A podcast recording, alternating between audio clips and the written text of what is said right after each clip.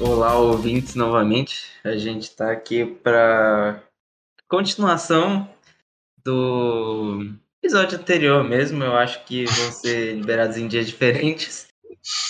Continuação do episódio anterior. É. No episódio anterior, a gente deu uma visão geral sobre é, as adaptações. Adaptações não, a. É rework que chama? O rework da série Evangelion. Não é rework, filmes. é uma sequência, né, mano? É. Não, rebuild. É, o Rebuild. E a gente deu uma visão geral sobre os três primeiros filmes. E nesse daqui a gente vai falar um pouco mais só sobre o último filme. Até porque, como abordado no episódio anterior, a gente falou meio que talvez seja uma. seja uma coisa fechada. Os últimos três filmes e esse daqui.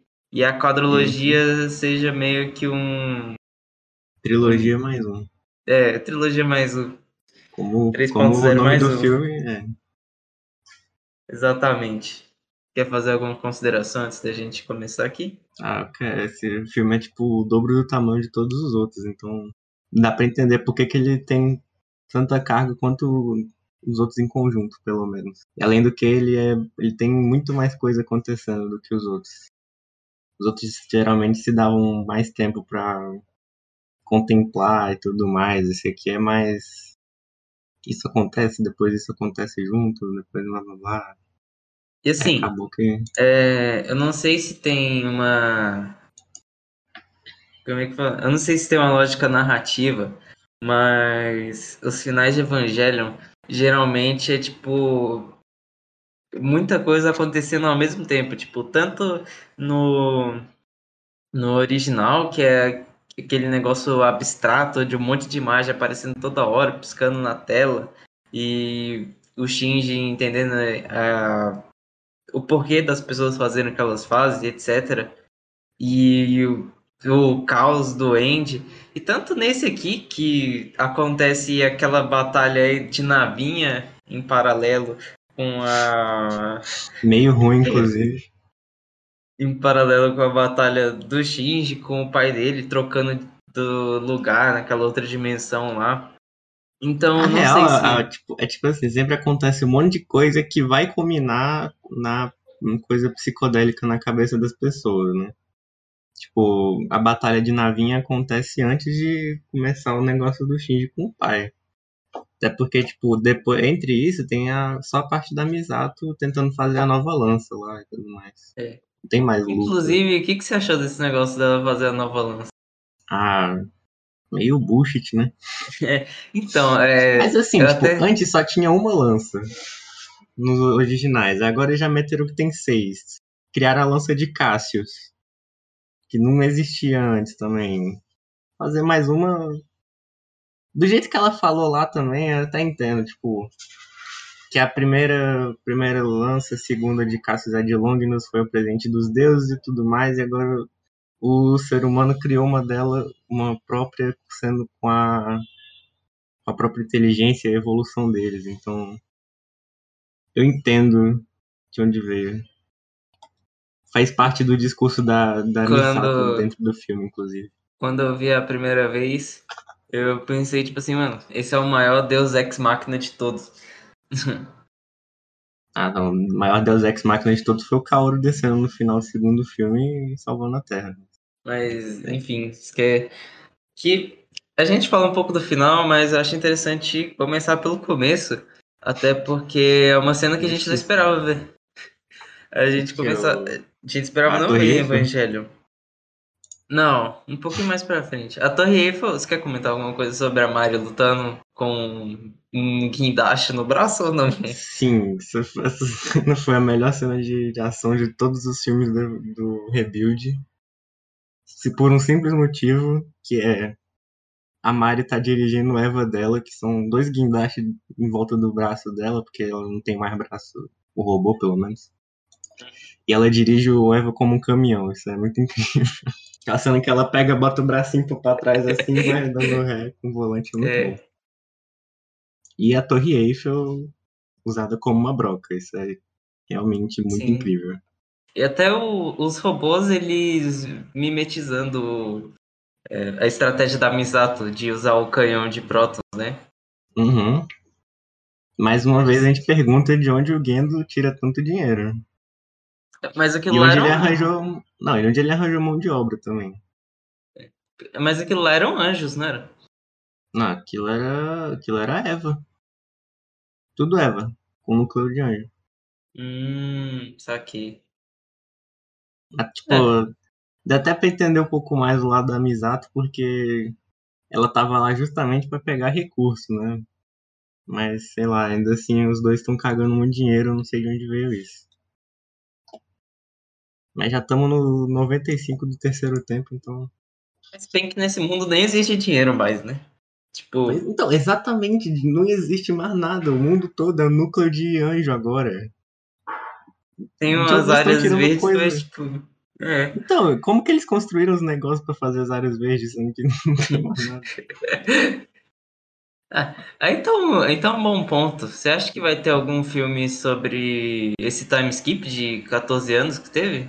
Explicar, tipo, como que eles adquiriram recurso, como que eles montaram essas áreas protegidas do núcleo de anjo. Olha, não duvido, mas não quero. Não precisa, sabe? Porque, tipo, o evangelho não é sobre a história do mundo. Não- isso não importa, tá ligado?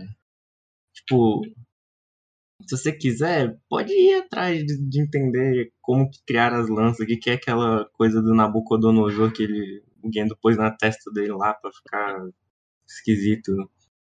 É esquisito. tipo, mas o filme não se preocupa com isso, tá ligado? Não se preocupa com a lore do filme. Porque a ideia dele sempre foi, desde o início, foi tipo, ela não vai parar e explicar, tipo, ah, isso aqui são as escrituras do Mar Vermelho.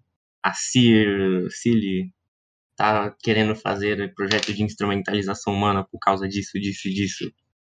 O Gendo, ele usa tal e tal coisa para criar os Evangelions. Tipo, nunca foi isso, tá ligado? Não tem por que explicar. É que tem coisa que tem coisa no filme que a gente nunca vai saber, não tem problema, tipo, o, o Kaji, como que ele ele aparentemente fez alguma coisa que parou o terceiro impacto junto com o Kaoru, mas não importa a gente saber o que que teve, a gente só, só precisa saber que ele morreu no processo e isso fez a Misato virar um Gendo 2.0. Gendo 2.0. Realmente. Menos horrorosa, mas uma pessoa menos horrível, mas ainda assim se aplica um pouco. Mas a gente chega nisso. É, Mas- tipo, nesse. E nesse filme, como você disse anteriormente, tipo, eles pressupõem que você tinha um conhecimento médio de evangelho já quando você chega nele. Que ele realmente não é para apresentar personagens, para apresentar história, é para desenvolver ali e você entender como que funcionam as conexões entre as pessoas naquele mundo. E as é, e as metáforas que ele vai usar sobre conexão nos diversos lugares aí, com diversos objetos que tem pelo mundo. É, esse é mais um dos motivos pra gente falar que não tem como esse filme ser um remake, é uma sequência. Tanto que, tipo, no final desse filme mesmo, ele faz referência à série antiga. Tipo, ele leva em conta a existência dela, sabe? Então, não é remake. Aliás, é, você disse ontem que hoje você ia explicar sobre a questão da teoria que você viu de por que, que a Mari tá. Sim, sim, universo. sim, vamos lá, vamos lá. O negócio que eu vi da Mari é que no final desse filme ela, ela acaba junto com o Shinji, né? Uhum. Tipo, enquanto ele tá refazendo o mundo, ela aparece lá. Inclusive, vamos chegar nessa parte porque eu sempre gosto desse momento que o cara faz de. Tipo, desconstruir a animação dele no sentido de realmente ir tirando camadas dela. No, tipo, vai tirando a, a finalização, depois vai passando pro esboço, depois é só botar concept art na tela e tudo mais. Mas a gente chega lá. O negócio que eu ouvi da mulher falando sobre a Mari é que a Mari é uma relação neutra pro Shinji. É, tipo, todas as relações que ele já tem já estão viciadas por esses um milhão de ciclos que já rolou. Tipo, você, ele meio que já está pré-programado a seguir um determinado comportamento com todo mundo que ele já conhece lá. Ele sempre vai ter essa relação de atração barra amizade com a Ray, a, essa coisa da, com a Asuka de não entender o que está acontecendo. Ela sempre vai estar tá sendo tsundere com ele.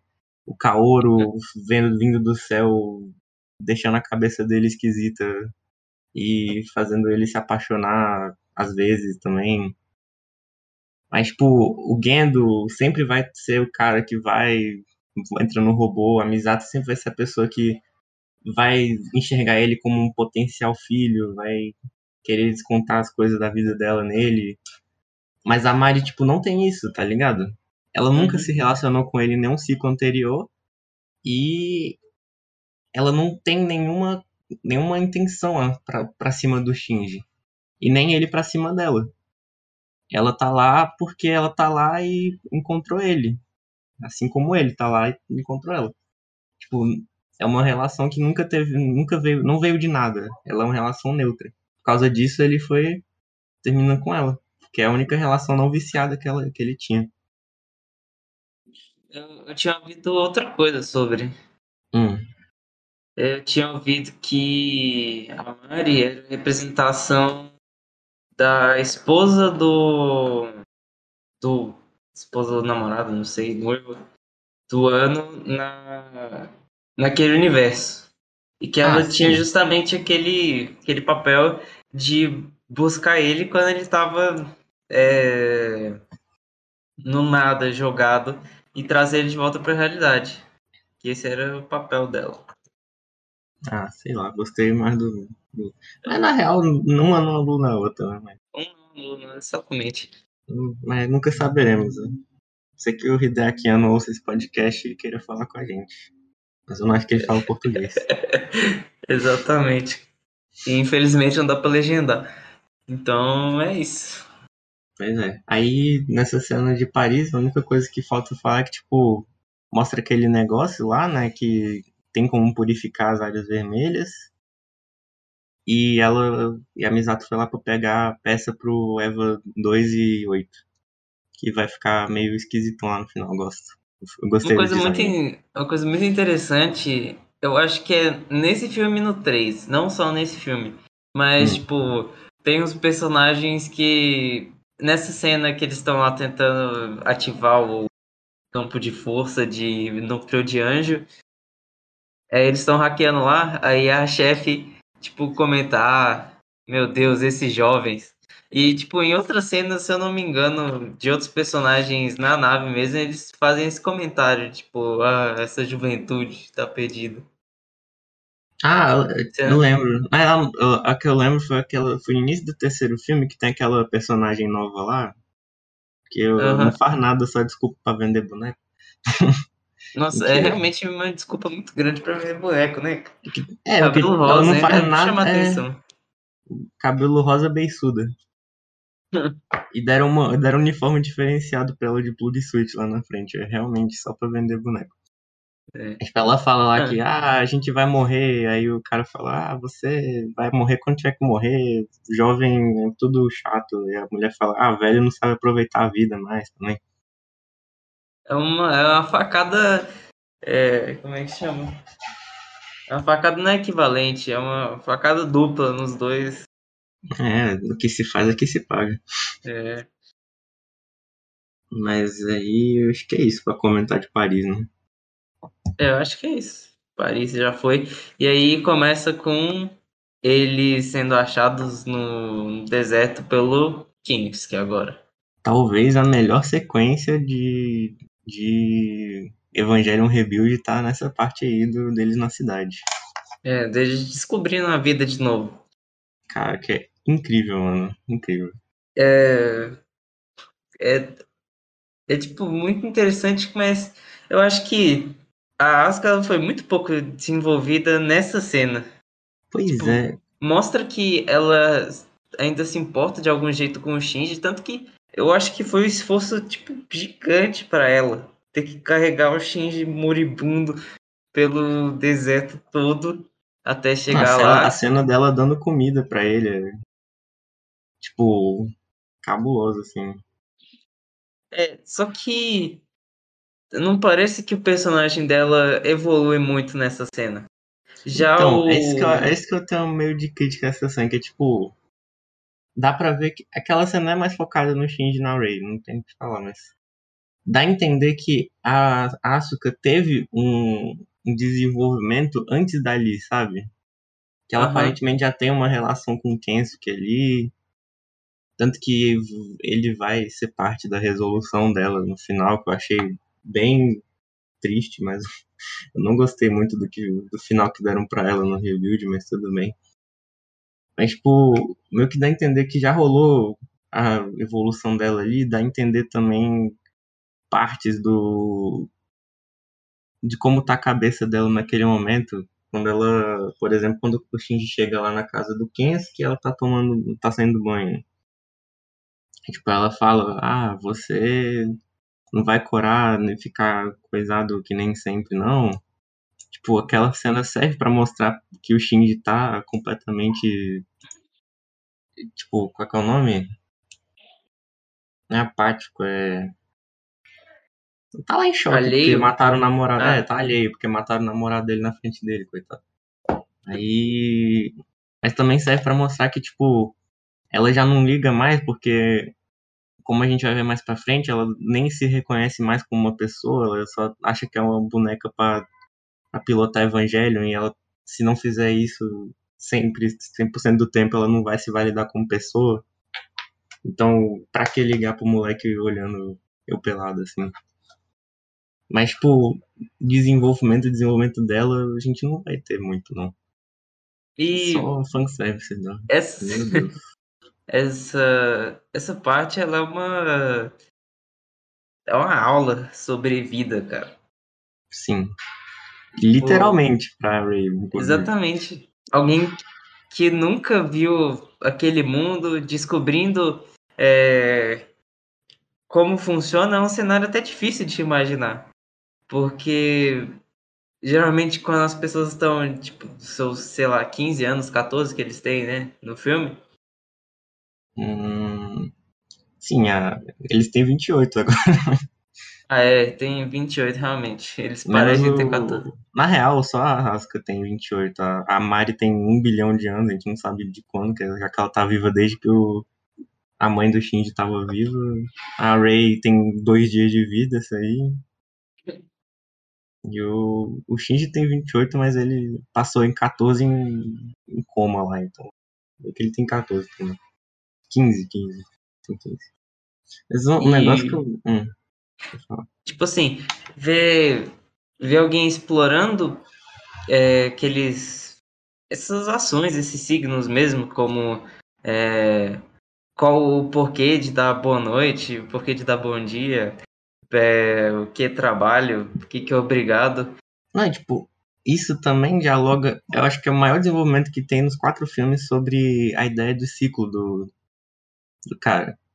Que, tipo, é uma coisa que se repete todo dia, principalmente na parte lá do trabalho da Ray. Tipo, é uma coisa que se, que se repete todo santo dia. Você não vai ver um resultado imediato daquilo.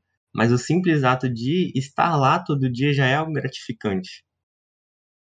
Que não, outra coisa que ilustra isso é aquela parte que ela tá lá dentro da casa da, do Toji e ela vê aquela, aquele pote dele de ameixa em conserva. Que ela fala, tipo, o que, que é isso aqui? Ela, ah, é ameixa em conserva. Ele tá, ele tá muito esperando, tá muito ansioso pelo momento que ele vai poder comer elas. Ela, ah, porque não pode comer ainda? Ó, é porque faz parte esperar o negócio. Então, tipo, é, é, é isso.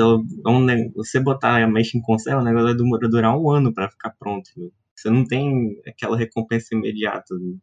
Demora pra ela vir, mas tudo bem, que é tipo.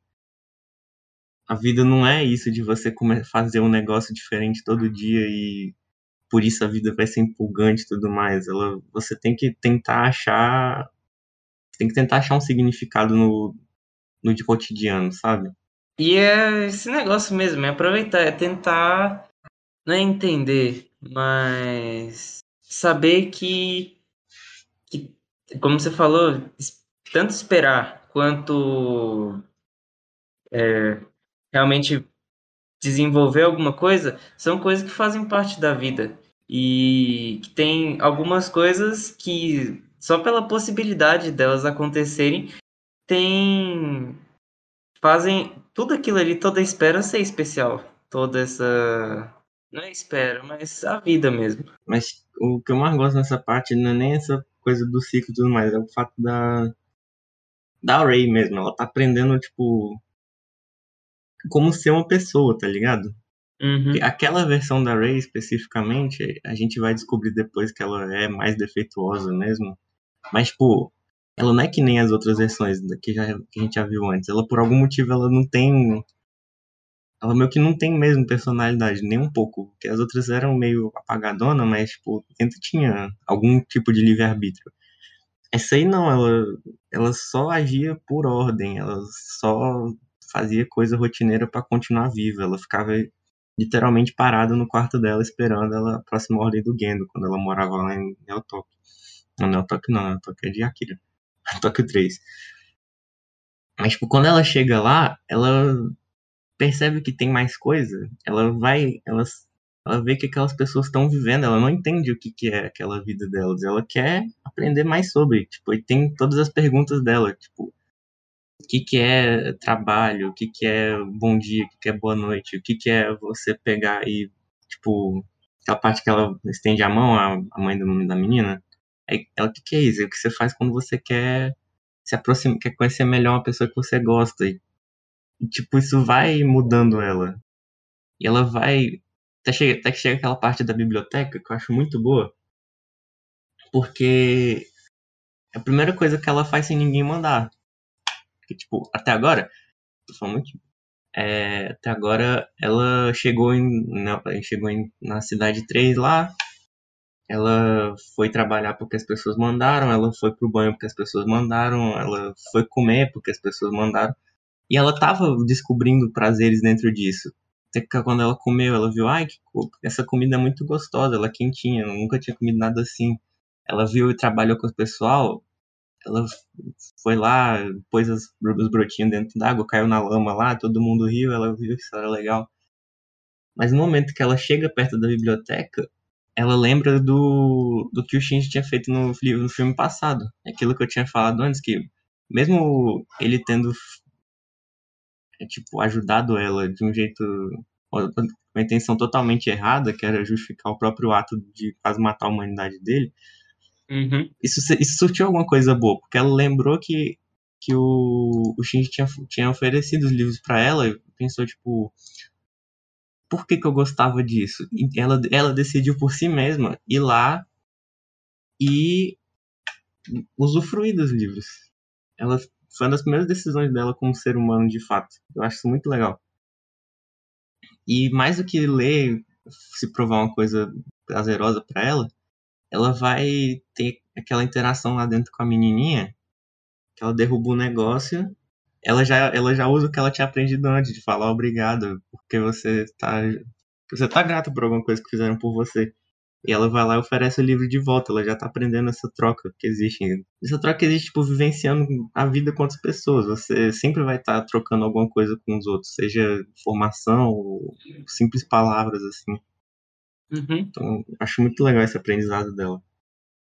E não só esse aprendizado dela, mas ela tentando ser uma pessoa que a Ayanami não é. Porque desde o filme 3 as pessoas vão dizendo pra ela, tipo, você não é a Ayana- a Ayanami. E ela Uhum. fica sem entender isso. E ela não fica. Ela não entra naquele colapso de ah, quem eu sou. Ela usa esses elementos novos pra tentar até ser uma pessoa. E ela acaba trocando de nome. Ela não Troca continua se não. chamando. É, mas é oferecido. É, então, tipo, ela chega, ela chega e ela decide que não é. Não é que ela não decide que não é a Ayanami, ela aceita que não é a Ayanami. E, e até pede pro Shinji escolher um novo nome pra ela, só que o Shinji é meio. O Shinji Ele tava nome meio. E uma coisa muito interessante é que, tipo, é, dessa vez é ela que, que tira o Shinji da inércia também. Sim, sim. O, E de um jeito jogo- muito legal. o jogo meio que virou, né? Sim.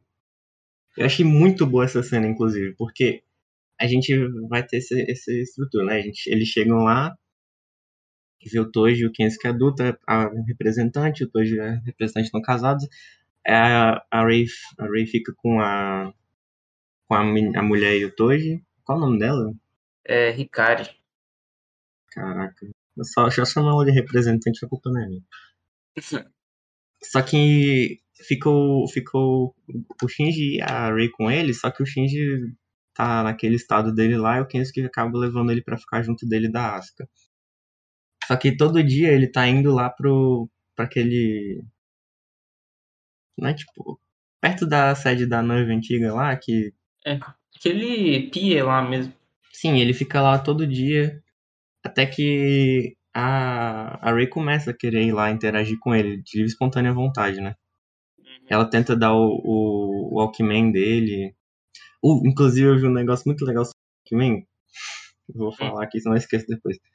Que você lembra que na série original ele ficava sempre tocando a faixa 25 a 26?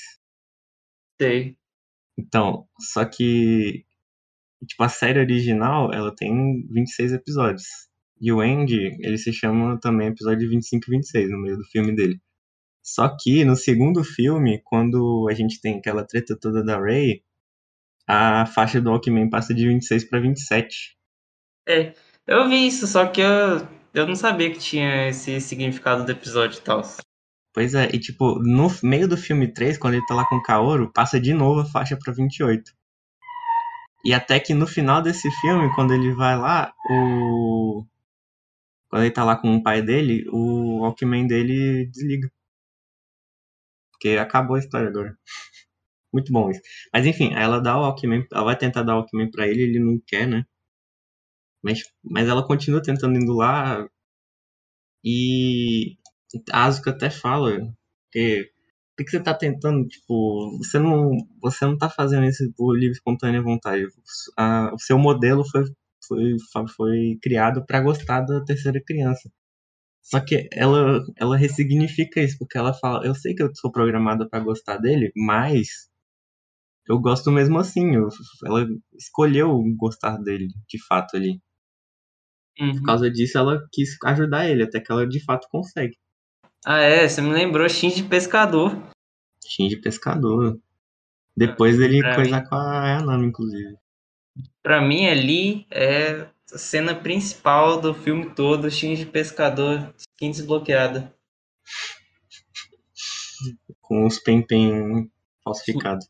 Muito triste, eu achei que o Pen-Pen ia voltar, inclusive. Pen ao quadrado. Pois é. É ao quadrado.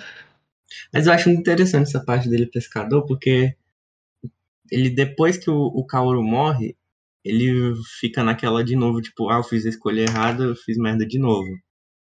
E ele, fa ele fica naquela, tipo, ah, ninguém me ama, eu não sou digno do amor de ninguém. Só que é a, a... Tipo, ele não entende, ele não se acha digno de, de ser amado, tá ligado? Só que a, a, a Nami chega e fala ele até pergunta por que que por que que vocês são tão são tão gentis comigo aí ele fala ele fala ela fala tipo porque a gente gosta de você. E aí ela faz aquele negócio de estender a mão que a menina tinha ensinado pra ela que ela Uhum. quer se conectar com ele. E agora ela que ela que se quer uma pessoa agora ela quer ela quer fazer uma conexão com alguém. E no momento que ela consegue fazer essa conexão, quando eles de fato ficam amigos e, e se conectam de verdade, ela, ela realmente entende que quer ser uma pessoa e ela acaba, ela depois de ter aprendido a ser uma humana, ela acaba morrendo. Infelizmente. O Shinji ser. O Shinji começar a pescar é um exercício tanto de escolha quanto de paciência.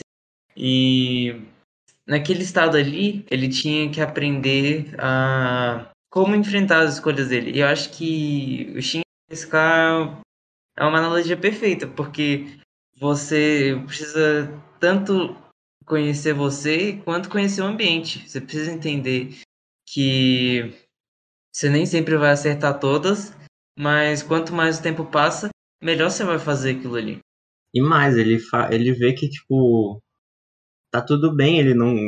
Ele não. Tipo, ele tem que tomar as escolhas dele, mas ele também não tem que estar tá sempre tomando as escolhas que vão, que vão determinar o curso da humanidade. Eles uhum. falam, até que na hora que ele tá quase indo embora, eles falam pra ele, tipo, você já lutou demais pela gente, tá tudo bem se você quiser ficar vivendo aqui conosco agora. Não tem problema. E, tipo, não tem problema ele, ele tentar se desvencilhar dos evangelhos. Tipo, talvez a humanidade acabe, sim, mas é uma escolha dele, ele não é obrigado. E ele perceber isso é legal também. Ele perceber isso e escolher ajudar também. Inclusive, isso combina um pouco no, no insight que eu tive ontem enquanto estava editando. Hum. É... Eu não sei se eu falo isso mais pra frente ou agora, mas eu acho que eu vou botar agora. Então vai lá. Discute melhor, eu não sei. Mas utilizando aquela visão que eu tava ontem de que o, os evangelhos eles são meio que alguma coisa imposta sobre você que não necessariamente é, meio que uma seja meio que uma obrigação, sabe? Ou uma coisa meio uma condição que você não tem como se desvencilhar dela. É. Qual é o maior evangelho de todos? Ah, a própria vida. Nenhum de nós escolheu estar vivo e nenhum de nós tem o direito, pelo menos socialmente, de escolher não viver ela, sabe? É, também, mas eu ia usar outra analogia. Eu acho que eu me expressei errado, assim. Mas. É, Evangelion é um grande evangelho. O evangelho cristão. A série. Ah, tá. A série Evangelion, Neon Genesis Evangelion. E se você for pensar, os filmes eles abordam de maneira sistemática as fases da série. E uhum. tanto isso justifica esse filme, o quarto filme, o fim do Evangelho, ser um filme totalmente desconexo do outro. Porque Sim. você começa inicialmente com o Você Não Está Sozinho. Botando uhum. isso meio que na realidade, você tem Hideaki Anno criando uma série e a série consegue milhões e milhões de fãs em todos os lugares do mundo. Uhum. Só que aí o problema é que você vai para a segunda série, você não consegue avançar, porque todos aqueles, todas aquelas pessoas que você, como o Shinji conheceu no primeiro filme e estabeleceu algumas relações básicas, elas começam a meio que sufocar você. Elas começam. Não, e mais que isso, a tipo, impor o... as, as ideias delas. Não, tipo, chegou um ponto que eles idealizaram a ideia, a, a coisa que o ano criou, do jeito que, tipo, ele não pode fazer nada que, que vá diferente das expectativas que a gente tem. Se você fizer isso, a gente vai te ameaçar de morte, a gente vai querer que, que a gente vai te atacar. Então você não pode avançar, você não pode apresentar ideias novas. Sim, as ideias eram sempre as que o público queria. E aí. Sim. O que isso, culminou no end. É, o que culminou no. É, numa escolha precipitada que fez a maior parte das pessoas ter uma visão errada sobre o Shinji e sobre a série Evangelion tal, do uhum. Redakiano. E aí você vai pro terceiro filme.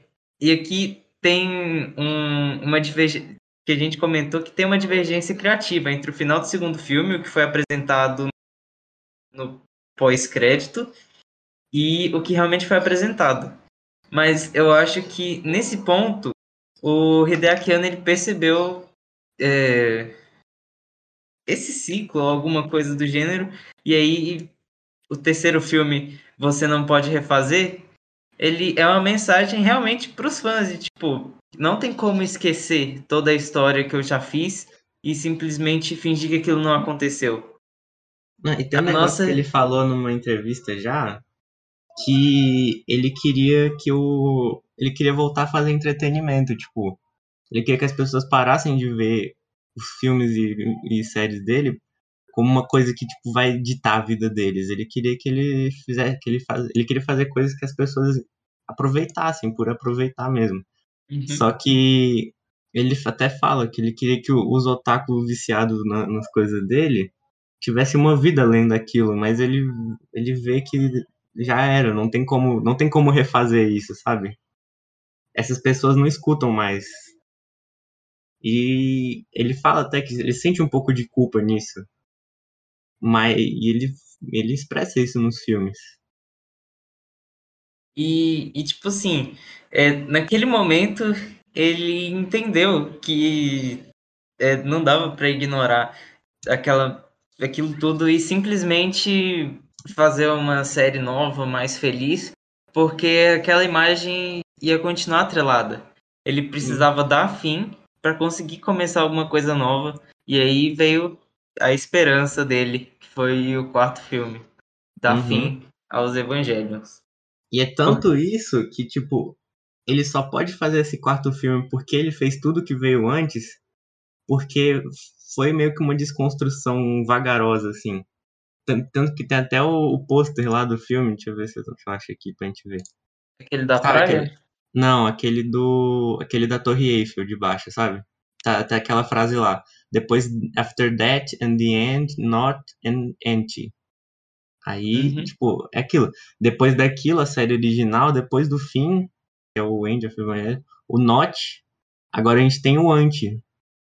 Tipo, agora a gente tem o contrário de Evangelho. Agora a gente tem o, o que não é Evangelho.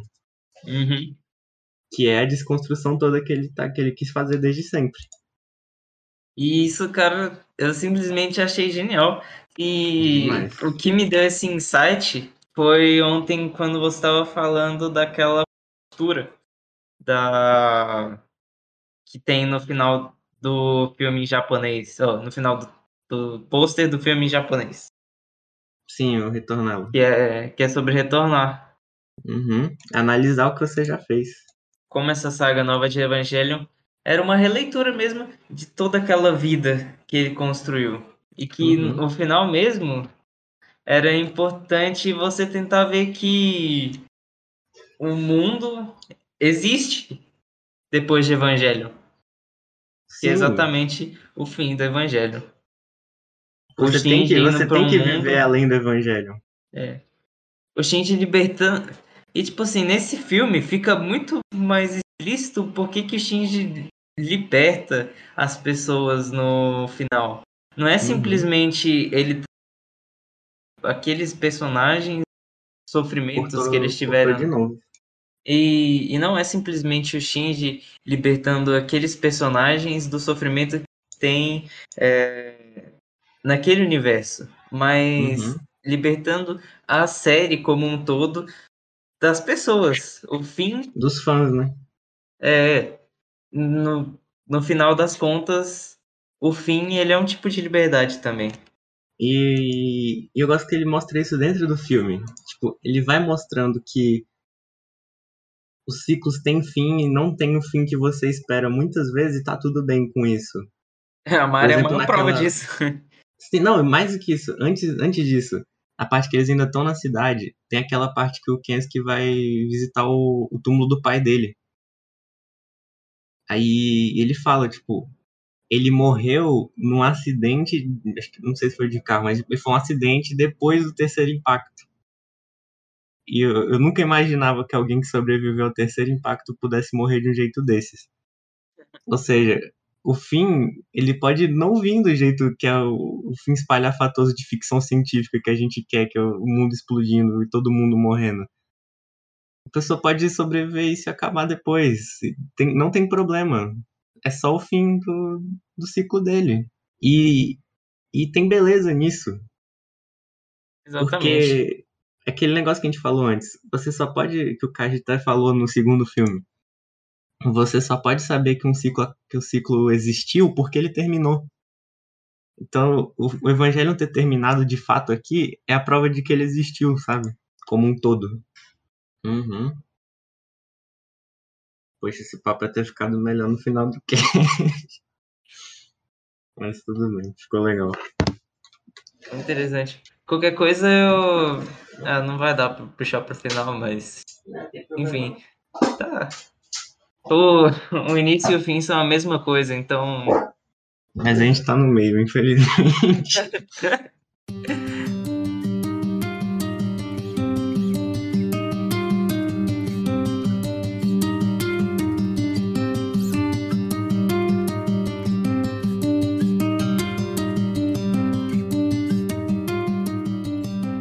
Tem mais alguma coisa que você quer comentar da parte dele na cidade?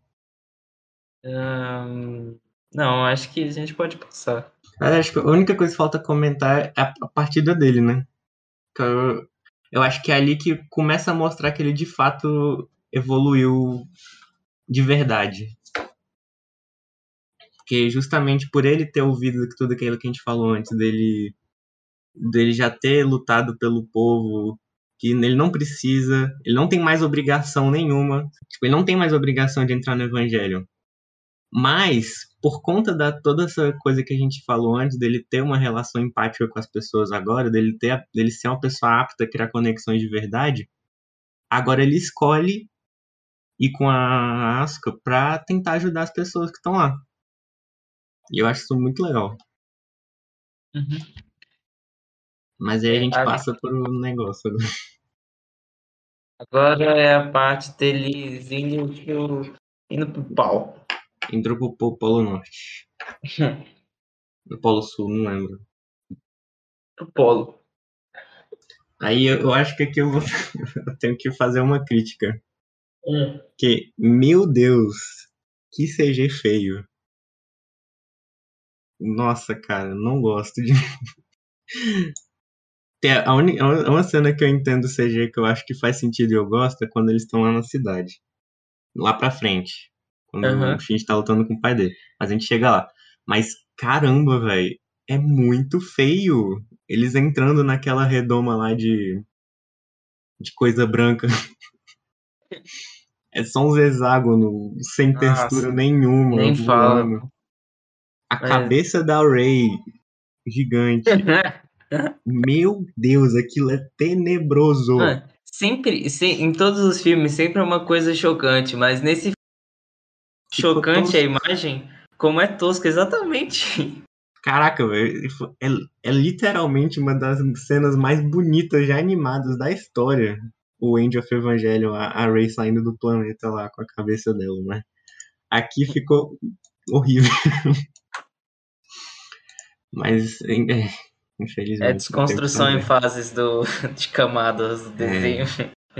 Mas, tipo, sei lá, isso meio que, que agora, a partir de agora, vai ser muita cena de ação, que é o que vai acontecer, né? Eles vão pra Polo Norte com a nave da Wunder, tentar destruir a Lua Negra pra o Gendo não conseguir fazer o negócio dele. Não, destruiu a Lua Negra não, destruiu o Eva 13 que tá lá dentro, né? Instrumentalização, projeto de É. instrumentalização. Aí vai a Asuka e a Mari. A cena delas caindo é boa, não vou mentir. Elas Uhum. caindo com aquele um bilhão de evangelho indo pra, pra cima delas. Aí tem aquela broca de evangelho gigante, eles fazem escudinho juntas e caem, eu acho massa. Mano, no geral, esse filme é muito competente na cena de ação. Sim. Agora, sei lá, as naves também ficou meio tosco. Navinha. Realmente. Mas a partir do momento em que, tipo, elas caem lá na, na Lua Negra, aí tem aquela parte toda da Mari lutando, o braço dela sendo arrancado, a, a Asuka virando anjo. Muito boa, muito boa. A, a Mari, depois, as lutas que ela tem, que ela vai lá, arranca o braço do bicho com uma boca muito massa. Eu, eu não gosto da Mari como personagem, mas ela, ela tem tem com ela uma das melhores cenas. É, tipo, de Como ação. um instrumento de roteiro, ela é um ótimo personagem. Sim. Eu... Não sendo a personagem, ela é uma ótima personagem. Porque, caraca, todas as cenas de ação dela são, no mínimo, competentes, sabe? Ainda Eu até muito boas. Deve vender muito boneco da Mari, cara. Hum, Com certeza, com certeza. Não, de todas as menininhas. Que, né? O que tem de fã de Evangelion que só gosta de ver peitinho e menininha é impressionante.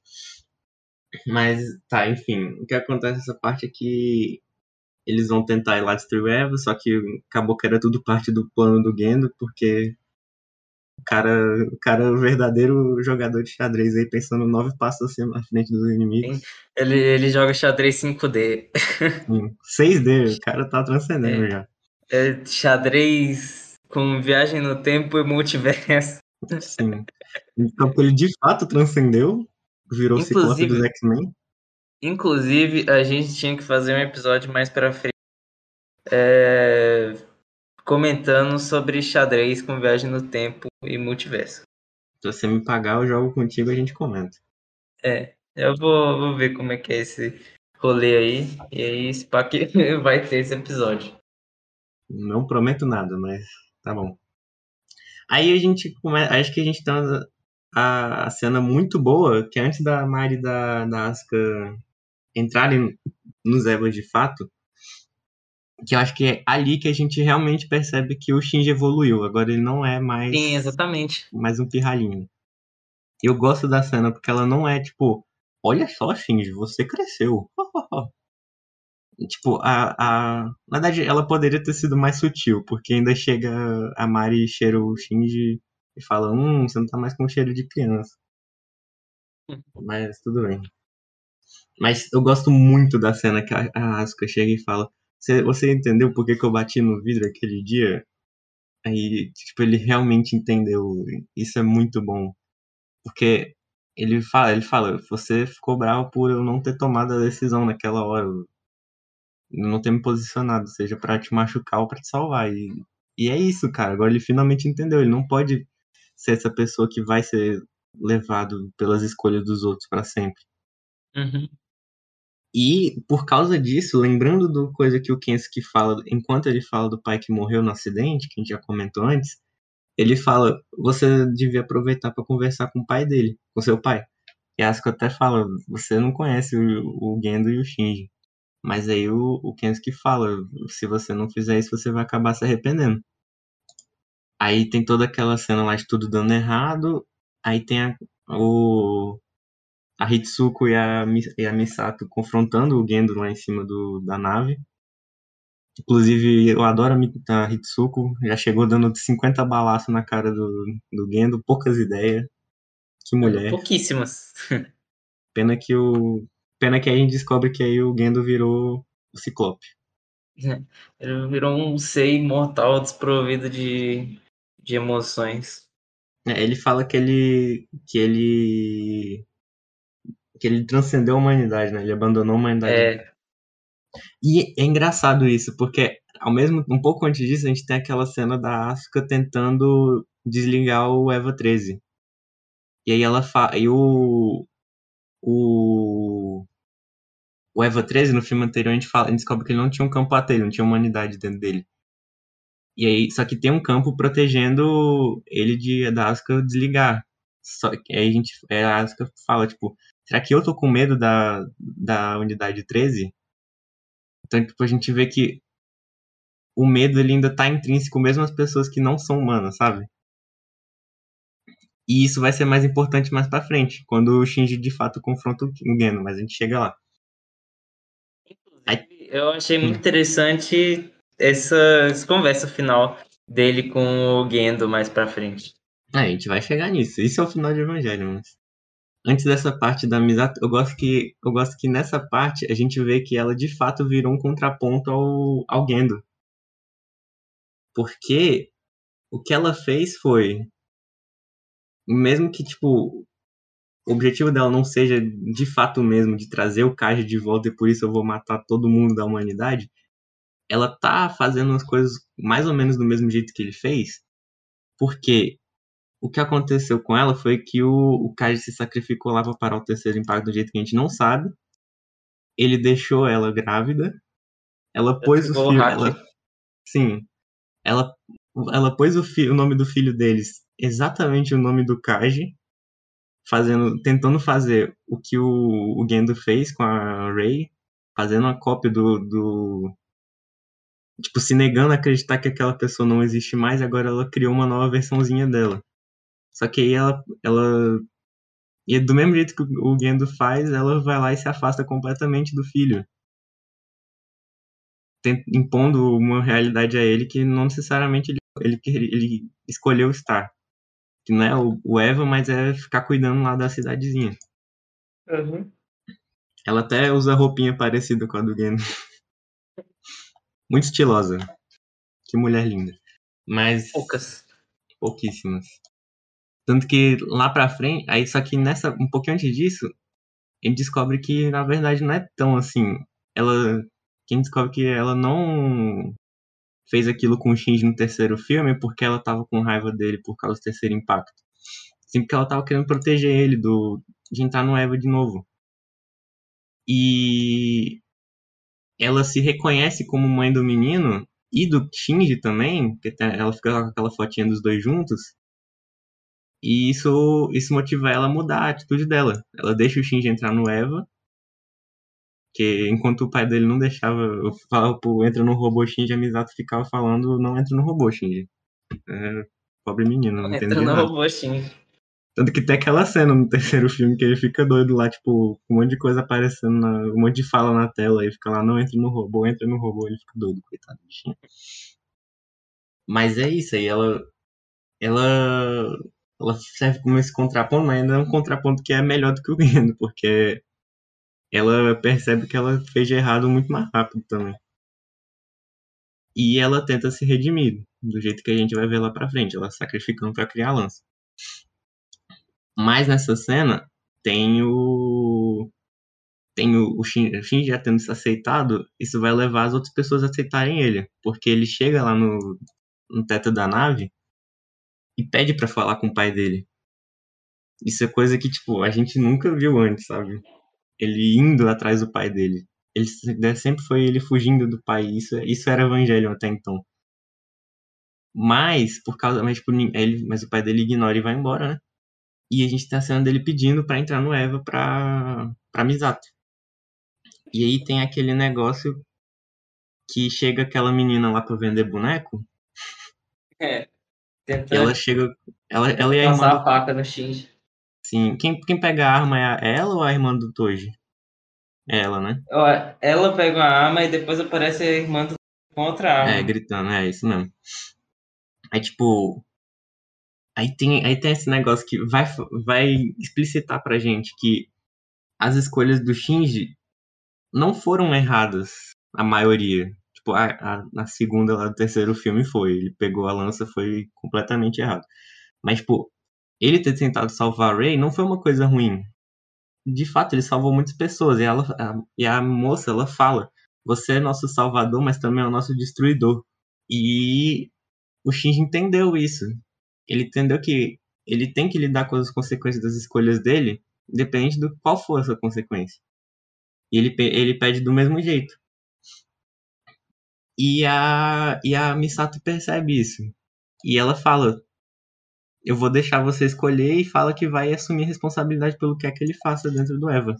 E acho muito legal. Porque mesmo que a Misato não, seja, não tenha sido muito desenvolvida nesses filmes, isso foi uma resolução legal da parte dela. É, todos os personagens, eles têm uma resolução legal no final das contas. Quer dizer assim, do núcleo Eu não, gosto principal, do- pelo eu menos. não gosto da, da resolução da Asuka, não, mas a gente chega lá. É, a gente já tá quase lá, se você quiser comentar agora. Não, vamos, vamos por partes. Agora a gente tem a decisão final do Shinji, que é, que é a decisão mais importante que ele já tomou em todo o Evangelho. Que teria sido o final lógico, assim, ele confrontar o pai. Sim, eu acho que é lógico, mas não, não melhor. Eu acho o final da primeira série melhor ainda. Mas ele tá com a decisão de confrontar o pai dele, aí ele vai lá, sobe no. Inclusive, não entendo como que aquilo aconteceu, mas ele sobe dentro do, do, do Eva da Mari lá. Ele abre um portalzinho e entra dentro do Eva 01 lá dentro. Mas enfim. Aí a gente tem a batalha do. Acho que naquele momento do filme mesmo, tipo, ele já meio que tinha abdicado de uma certa, uma É, certa lógica até, pra, pra ele conseguir dar um pouco mais de mobilidade pra história. Uhum. Inclusive, o que que a, o que que a... Eu não entendi muito bem o que que a Mari fez naquele momento. Que ela pegou os núcleos dos Evangelions todos, mas pra quê?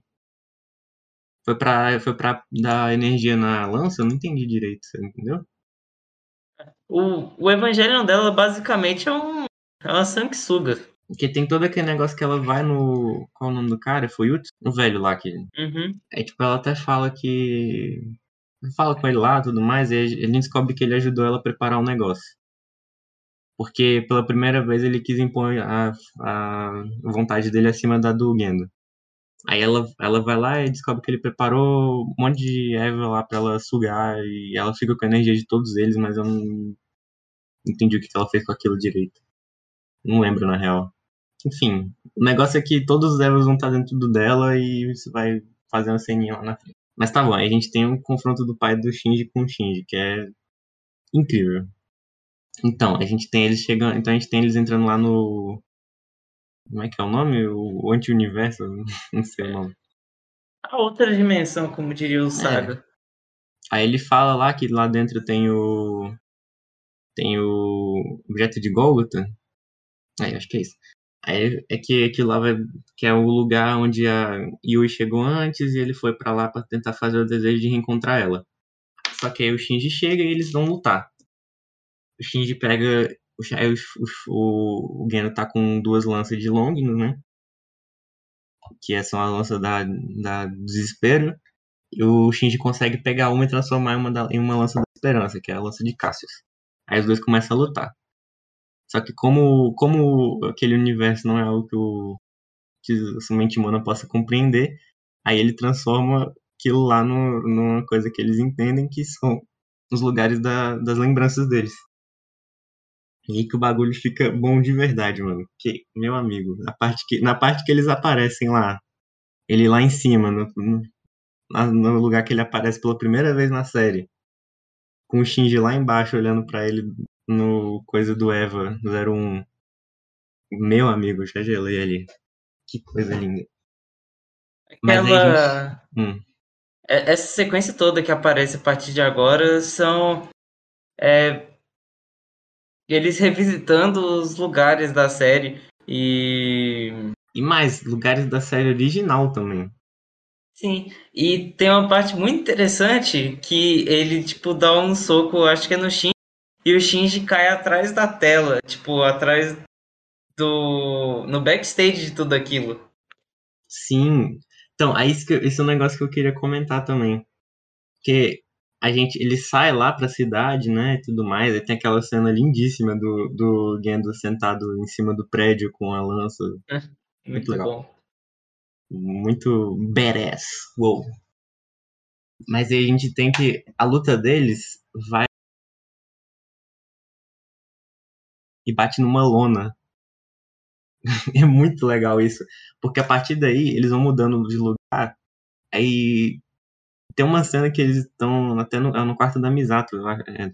É, É. É, no quarto da Misato. Acho que na, não é nem no quarto dela, naquela sala de... Que eles comem, né, geralmente. Aham. É na casa dela.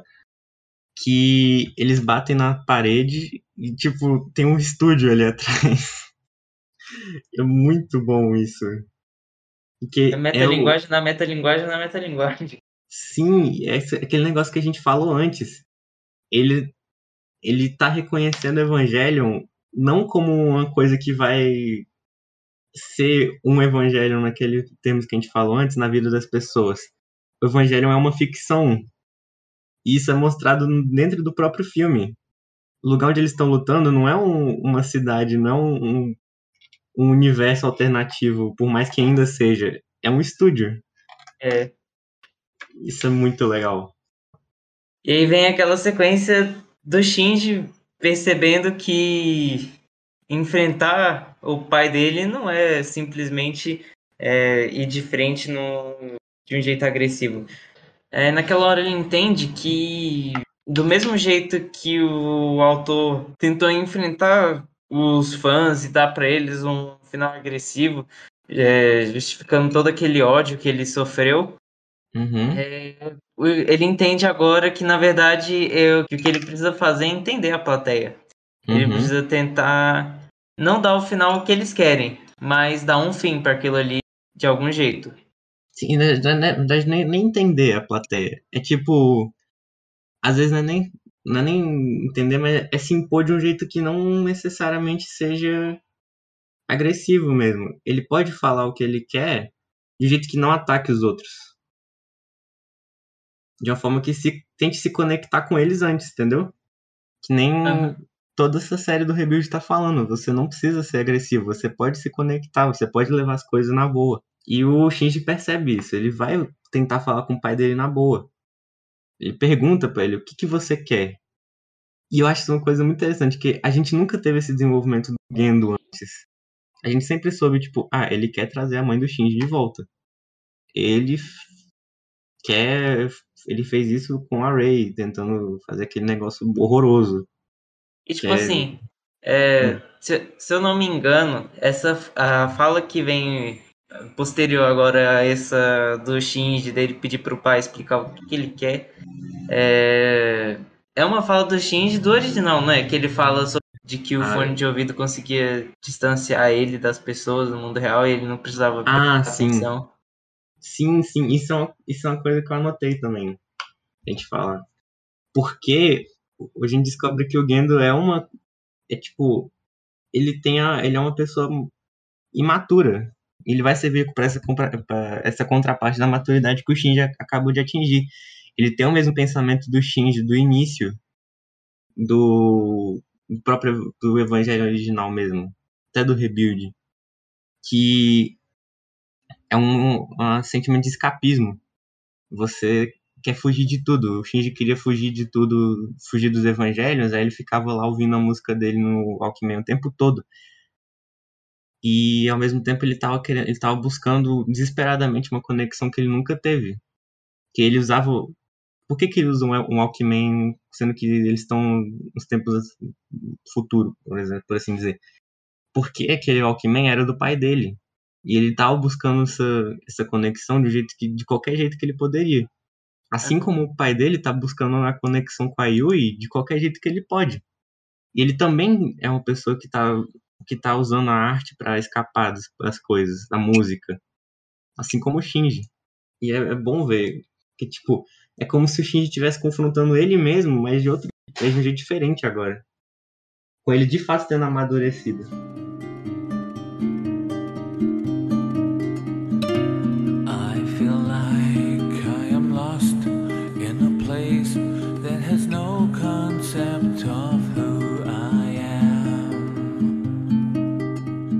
E daí a gente entra na sequência final do filme, onde a Misato. Ah, nessa parte, ela já tinha construído a, lan a lança nova? Então, esse é ao mesmo tempo. Enquanto eles É estão, tempo, os é. dois, ela tá fazendo a lança ao mesmo tempo. Inclusive, Misato, perfeita, rainha, maravilhosa. Se sacrificou pra tripulação dela sair viva. É muito, legal. Nos finalmente agora, né? Sim. Onde tem aquela cena que sempre tem daquelas, daqueles fluxos de consciência dos personagens mesmo. Eles comentando com o Shinji no nada. Mas antes disso, eu acho, acho bom a gente comentar que antes do- da sequência tem o final da luta dele com o pai. E eu gosto que o final não é quando a lança chega e ele percebe que perdeu. O final é um pouquinho antes, quando ele entende que, tipo, ele não tem como ver a Yui de novo. E todo mundo vê que vai ter um final feliz, vamos dizer assim. Mas ele não vai, ele vai ter o. Ele só vai, tipo, aceitar a situação dele. E vai sair sem lutar. Tanto que a, a cena final. Toda, todas as lutas deles até agora eram lugares onde o Shinji se sentia acuado, vamos dizer assim. Foi o lugar onde ele estava completamente abaixo do pai no início da série. Foi a cidade onde ele lutou também no início, estava completamente com medo e tudo mais. A casa da Misato, onde teve toda aquela relação com a Asuka e com ela, que também dava medo para ele. O até o cemitério, que é onde ele encontra o pai lá, quando ele fala com, conversa com o pai um monte de vezes, era um, um lugar que não era de conforto para ele. Mas aí a gente vai ter o embate final sendo no trem, que era o lugar onde ele se refugiava na série original, que era para onde ele ia quando ele tava, tipo, não onde ele ia fisicamente, mas tipo, era como eles se imaginavam num lugar seguro. E ele leva o Gendo pra lá e lá os dois chegam a, a uma conclusão juntos. E o Gendo aceita que perdeu e sai do trem, porque de fato foi o final dele ali. Mas aí sim tem um tem a Misato terminando a lança e temos a nossa sequência final. Você, você ia É. falar sobre. Tem a Marina atrás do Shinji. E eu lembro que na primeira vez que eu vi essa cena, eu, tipo, estranhei demais, sabe? Por que a Hum. Mari? E ela fala uma coisa muito interessante nessa cena, que ela fala que... Eu não lembro se ela fala prometeu, mas ela fala que sempre ir atrás dele, de onde ele fosse, sempre ia trazer ele de volta. Só que a gente não vê esse desenvolvimento acontecendo. Sim, E, tipo, fica uma coisa meio. fraca. É. Fraca, mas jogada até. Só que aí É. vem uma das. Vem uma das frases dos filmes anteriores que eu acho que a Misato fala pro Shinji que e ele pergunta ah, por que tinha que ser eu que pilotei o Eva? Por que eu? Por que eu? Ela fala, não tem por que eu ser você. É, aleatoriamente foi você. E você, sabe, simplesmente agora tem que aceitar isso. Não tem uma razão explícita para as coisas estar acontecendo. As coisas simplesmente acontecem. Uhum. E Perfeito. eu acho que a Mari é justamente essa desordem. Essa. Simplesmente acontece o filme todo. Na- tanto na cena de batalha quanto na interação dela com as outras personagens, ela simplesmente acontece. E é isso. E aí vai Assim, pra. ainda acho fraco. Ela não é um. Nada vai me convencer de que ela é uma boa personagem, infelizmente. E aí vamos pros finalmente. E uma coisa que você odiou nesse filme, mas eu gostei, foi o, foi o final da Asuka. Sim, vai lá, fala o que você gostou então. Então, a Asuka, na série original, ela tem um final neutro. Em termos de final, a série original ela consegue fechar muito bem, tipo, de uma maneira meio abstrata, mas ela consegue dar uma resolução para os personagens e fazer ele enfrentar os problemas dele. O problema foi que é, os fãs não deixaram a série descansar, não deixaram os personagens descansar. E aí vem pro segundo filme, onde acaba tudo meio incerto, meio é, como a gente já disse, violento e os personagens eles não não têm uma resolução. Parece que eles ficam à mercê de todo aquele caos. E agora nesse filme, por mais que Asuka não tenha desenvolvimento, o final dela, eu acho que, sabe, você tira esse peso dela tanto de- do Evangelho, de pilotar o Evangelho, quanto peso de estar atrelado ao Shinji. E aí ele simplesmente, sabe, fala, ó, realmente é, eu gostei de você, mas acabou. E a gente tem que saber lidar com isso. Então, esse final em si, eu gostei essa parte. Mas o que eu não gostei mesmo foi antes que teve todo aquele negócio, ela falando, ah, eu, eu não existo mais, eu só existo para pilotar o evangelho, eu só, eu só sou reconhecido como ser humano enquanto eu sou piloto, então por isso eu tenho que ser o melhor piloto de todos. Esse sempre foi o, o dilema dela, né?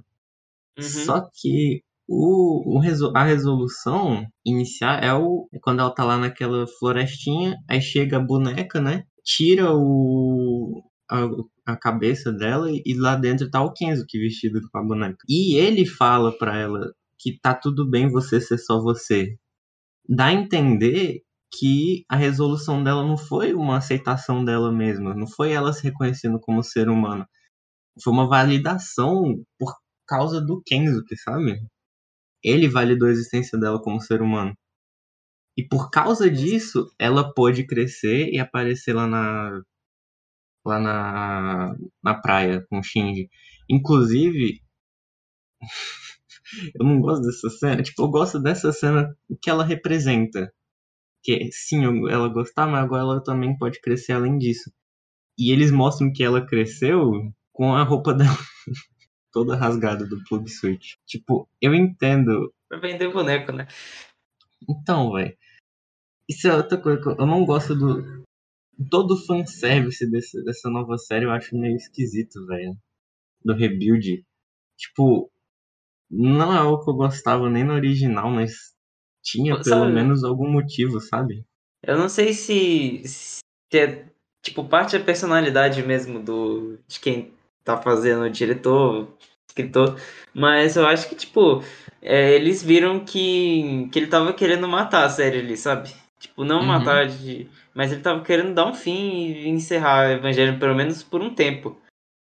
O, o mais longo que ele conseguir. Então É, eles eu, falaram, ó, eu a gente acho que tem ele não se envolve mais com o Evangelho, inclusive. Então, aí eu acho que ele falou, ó, eu- você pode fazer isso aí, você pode terminar a série, mas a gente vai ter que ter pelo menos um retorno disso aí. Cara, sei lá. mano. Porque, tipo assim, É. na série original, tinha os fanservice? Tinha, mas geralmente ele tinha algum, algum motivo, tá ligado? Todo, todo fanservice com a Rei, com a Misato, com a Asuka, era porque a gente tava vendo o Shinji, tipo, era a visão do Shinji, e o Shinji tinha todos aqueles problemas com a sexualidade dele, e fazia sentido. Principal, por exemplo, por exemplo, aquela cena lá do, do hospital aquela cena lá mostra os peitos da Asuka e, e o, o Shinji coisando ela, mas em momento algum aquela cena é pro, pro, pro nerd ficar de ereto. Aquela cena Uhum. é pra mostrar o tanto que aquilo é nojento, é desconfortável, ele tá, aquilo é errado, ele tá objetificando ela. Isso é, isso é horroroso. Mas, mas tipo aqui na, no, no, no, no, no, no Rebuild, é tipo, haha, Asuka e Mari em gravidade zero. Vamos mostrar as bundas delas passando. Nessa cena até que na teve praia. um, sim, teve um motivo? Teve. Foi mostrar. Foi mostrar que ela cresceu. Ela se livrou da maldição do evangelho, literalmente. Ela cresceu, o corpo dela cresceu. Agora ela é uma adulta, não só na cabeça dela.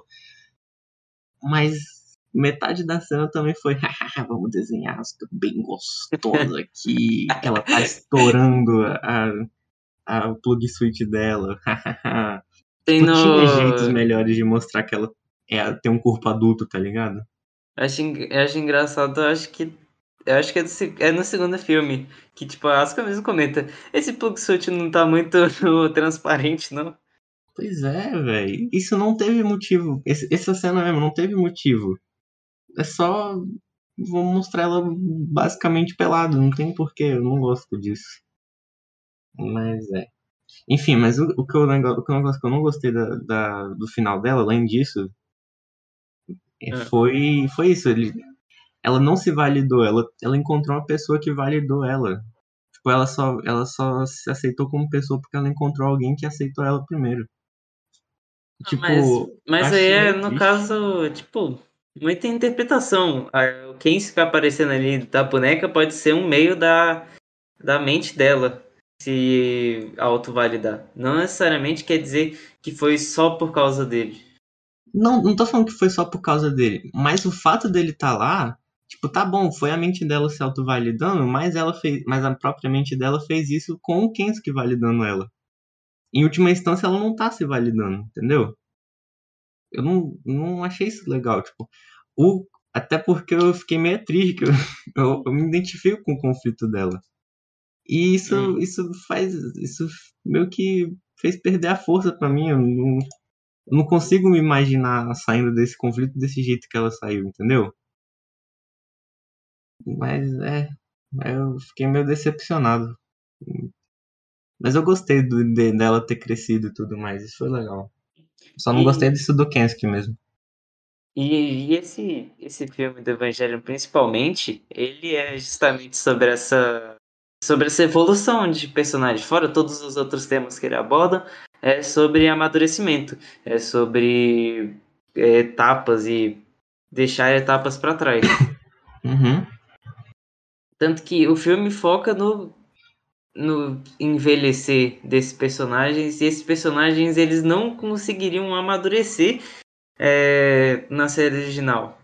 Uhum. Porque as pessoas, elas continuavam e continuavam tratando eles do mesmo jeito. O, o Shinji, o, o Shinji sendo aquele moleque medroso, a Asuka precisando de validação de todo mundo, a, a Rei sendo aquele boneco Uhum. de posto. E nesse Fala da minha menina assim.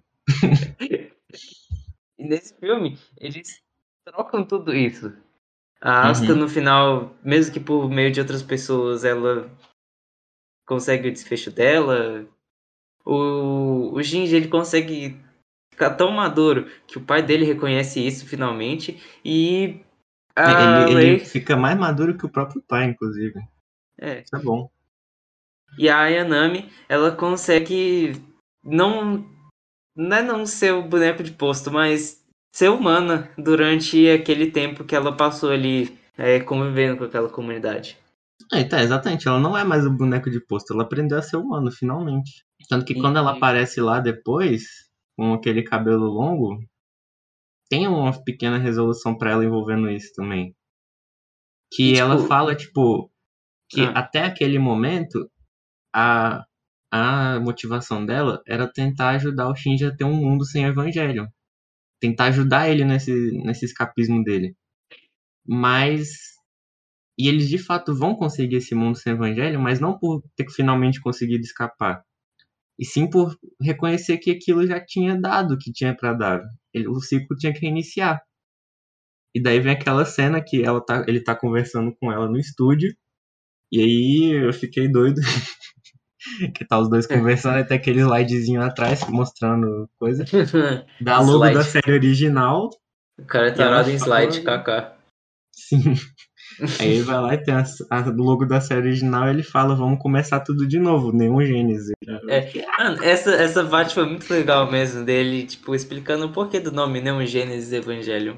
Cara, é muito bom, velho. Nossa, que bom. Que, que bonito. Tava chorando já. É, principalmente esse último filme, ele ele conversa bastante, tipo, como você falou que você se identifica com, com a Asuka, eu acho que esse último filme identifica bastante comigo, porque eu tô procurando mais esse conteúdo, tipo, que nem a gente falou no episódio perdido de tipo, porque as coisas são, são importantes, porque você se lembra das coisas, as coisas elas têm que ter meio que uma proximidade com com você, que nem a gente falou, ela precisa de Uhum. proximidade, é, a duração que você encontra com ela é importante, a frequência que você encontra aquilo é importante também. E a intensidade da, das emoções que aquilo provoca é importante, mas no fim, a proximidade ela acaba tendo um. Ela muda o jeito como você vai se lembrar daquilo. E Uhum. acaba influenciando na maneira como você vive agora. Então, tipo, nessa fase, saindo da escola, indo pra faculdade, esse conteúdo de, tipo, como eu falei, Steins Gate, que é um negócio mais acadêmico mesmo, e até o Carros 3, que é sobre essa mudança de bastão, e agora o Evangelion promovendo essa mudança dos personagens é, tipo, inspirador de certo jeito pra mim, de entender como funciona tudo isso. Hum, Pra mim também, acho incrível. Cara, Evangelho, sempre foi uma, uma obra que conversou comigo em tantas camadas diferentes que eu fico, tipo, sempre que eu penso, eu fico meio abismado, assim. Porque, por exemplo, eu, falei que eu tinha começado a assistir por causa lá da cena, porque eu sempre fui uma pessoa que gostou, que gostou muito de animação. Tenho vontade de estudar sobre um dia talvez produzir. E, tipo, ele fala disso na obra, eu tenho, tenho as coisas na minha cabeça, ele fala sobre isso também, conversa com, comigo em diversas camadas diferentes. Ele, ele comenta essas coisas, não só toca no assunto, sabe? Tipo, aquela cena que sempre tem todos os finais, em algum momento que vai, vai deixando aquilo tudo naquele desenho de, de esboço mesmo. É, é muito interessante, porque ele tá comentando justamente que aquilo é uma ficção, mas aquilo não deixa de existir. Aquela cena do final que vai mostrando a história do, do Gendo com, com os esboços e tudo mais, e depois tem o Shinji na praia, que vai ficando cada vez mais estático, e vai mostrando o esboço dele. Inclusive, Aquilo- é, esse Shinji na, na praia, inicialmente, parece muito com a cena dele acordando no quarto branco, quando a Mari chega lá e ele acorda na praia. Sim, E- sim. Só que agora tá tudo branco, mas ele não tá mais preso. Tá tudo Uhum. branco e agora ele tá numa praia com todo mundo posteriormente ali e acabando o ciclo. Sim. Ele não tá mais acordando no quarto branco. E uma coisa que ele sempre usava isso geralmente pra de, de, tipo mostrar que aquilo era ficção, era pra, em algum momento foi tipo no End, por exemplo, foi pra mostrar tipo, olha, isso aqui não importa. Vocês são idiotas por estar querendo esse final que eu tô fazendo aqui. Mas aqui no no no no nesse filme que a gente tá falando agora, esqueci o nome. Ele, ele faz essa desconstrução, mas só que desde aquela parte que ela- ele tá lutando com o pai, mas quando a Mari aparece de volta, tudo volta a ser animado. E isso meio que isso meio que valida tudo que aconteceu até agora. Porque ele fala, tipo, isso é uma ficção, mas isso existe. E o que você sentiu vendo tudo isso também existe. E não tem problema, tipo, você se ter sentido tudo isso. E também não tem problema você deixar isso tudo pra trás. Porque agora Como- acabou. Tipo, agora, depois dessa cena, eles vão pro mundo real. Uhum. É, é como. É como aquela parte do, do Sandman que são os, os espelhos distantes, sabe? É, ele reflete a realidade, mas ele tá todo distorcido. Então, são histórias reais, só que abordadas de um, de um ponto de vista completamente é, imaginário. Uhum, exatamente. E, E nem por isso essa história deixa de ser menos importante, sabe? Ainda é Aham. um, portrato da um retrato da realidade. conversa bastante com o que a gente disse no início sobre spoilers, que tipo assim, você tá vendo aqui que a obra ela ela não é só a animação, que você vê a história e OK, você se emociona durante a história, mas todo mundo vê a história de um jeito diferente. Eu acho que essa é uma grande beleza de Evangelion. Ela ela conversa com as pessoas de jeito diferente, as pessoas veem coisas diferentes nas, nos significados da série, nos personagens, na importância dos personagens na série. Isso é, isso é tipo uma obra de arte. Sim, velho. E, e, é, e é muito bonito que, tipo, dá pra ver não só o amadurecimento dos personagens com isso, mas também do próprio Hideaki Anno. O amadurecimento do público, como geral, também. É, não sabe do público. É, Mas, tipo, alguma própria- parte do público. Alguma parte, do- exatamente. Que tipo, quando ele falou que queria deixar de, de fazer as coisas para as pessoas que vivam aquilo, queria fazer entretenimento, ele queria deixar de fazer, tipo, ele queria fazer uma coisa talvez mais vazia, mas ele também percebeu que isso não é necessariamente verdade. Ao, toda aquela cena que ele que a Mari volta, vo- a animação volta, ele mostra o mundo de volta, ele não tá só validando aquela história toda como algo que existe, mas sim todo o entretenimento que ele criou. Ele também tá validando aquilo que ele faz, pô. Não é por ser entretenimento, não é por, não é por ele querer fazer entretenimento que ele tem que fazer de um jeito vazio. E tipo, não é por ele estar fazendo entretenimento que ele tem que ficar fazendo aquilo pra sempre. Então ele deu o final pro evangelho e assim ele deu adeus pro evangelho, né? E aí vem aquela cena que é uma das mais icônicas do filme, que é ele se despedindo individualmente de cada evangelho. Evangelho 1, 2, 3, 4, 5, É a Mari fazendo isso, no caso. É. Não, a Mari ela se despede dos últimos. Os primeiros Ah, é sim, é o verdade. Shinji se despedindo. E eu acho interessante que ela se despede, tipo, a Eva 8, 9, 11, uns Evas que a gente nem chegou a ver direito. E, Uhum. tipo, como um sinal mesmo, ó. Realmente acabou aqui. E tudo que, tá, que estaria por vir, vocês não viram, também é, acabou. Não dá Sim, entregar e eles tudo. falam, tipo, eles falam adeus pros evangelhos, mas só que eles não estão dando um adeus só pros robôs, eles estão dando um adeus pra tudo. Uhum. E assim, o ciclo acabou e começou outro. E adeus pra todos os evangelhos. É isso. Isso. Alguma consideração final sobre o filme? Sobre o filme não, mas é isso, Evangelion sempre vai estar no meu coração aí, coisa linda demais. Gostaria de comentar assim, porque você não gostou muito da música, mas eu achei é, a mensagem que a música passa é importante, sendo que essa é o provavelmente o último filme da série canônica. É, One Last Kiss é tipo o último deleite de um relacionamento que aconteceu. E isso representa mais ou menos o estado em que o filme tá. Concordo E agora, demais. e agora é esperar sair o Slice of Life do, do Shinji adulto. Não tem cabelo. Ou os 15 bilhões de spin-off. É. Tomara que não tenha. Mas quando sair também, eu não ligo, porque vai ser o novo ciclo de Evangelho. E o Hideaki Anno não vai estar nele, mas tá bom. A gente decide depois se liga ou não o que ele vai fazer. E o filme acaba, tipo, indo pro mundo real mesmo. Você- Uhum. Ele sai e mostra uma cena de drone aéreo da cidade, tipo, mostrando mesmo que é, todas aquelas ruínas, destruição, até a, a felicidade, são coisas que existem naquele universo e não, a realidade não é fixa aquele universo. Existe todo um mundo depois de Evangelion. É justamente essa mensagem que você já disse que o autor quer passar, que ele mano, quer se livrar de Evangelion e fazer entretenimento.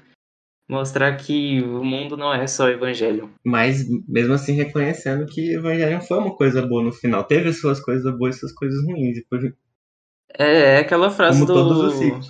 Aquela frase do pai do Shinji. Pra você conseguir viver, você tem que esquecer as coisas. Mas tem coisas Uhum. que você não pode esquecer. perfeito. É isso. Então acho que é isso. Acho que é isso. Obrigado se você ouviu até aqui. Manda É. e-mail, por favor. Vamos Pois conversar sobre esse filme. Tem muito mais pra falar. Faça perguntas de Evangelion ou de qualquer outro filme aí, música. Que você quer que a gente assista, pergunta, fazer fala, comentário. fala É. sua interpretação também. Pois é, fica aberto aí. Usa o e-mail como você quiser. Vou deixar o é. e-mail sempre na descrição do episódio, então é, é isso. Até então, mais. pra finalizar aí, ordem de finais de Evangelion, qual você gostou mais? Ah, obviamente, em último lugar tá o The End. E eu, eu gostei bastante do, do final desse filme aqui, então pra mim ele tá em primeiro lugar e o da série fica em segundo. Da série Legal, original. legal. Eu acho que eu gosto mais do final da série original ainda um pouco. Mas, tipo, bem pouquinho. Tipo, o, o, o final da série original tá 10 e esse aqui tá 9.99999, sabe? E o final do, do End é o último mesmo. Mas é isso aí, gente. Tchau. Obrigado por ouvir. Até mais aí, ouvintes. Até a próxima. Tomara que não leve mais seis meses pra produzir um episódio. Sim. E se, se a gente não gravar mais, adeus pra todos os Pix Podcast. Então. Pro um, Tchau, pro gente. dois, pro três. Até mais. Tchau. 初めてのルーブルはなんてことはなかったわ私だけのモナリザもうとっくに出会ってたから初めてあなたを見たあの日動き出した車止められない喪失の予感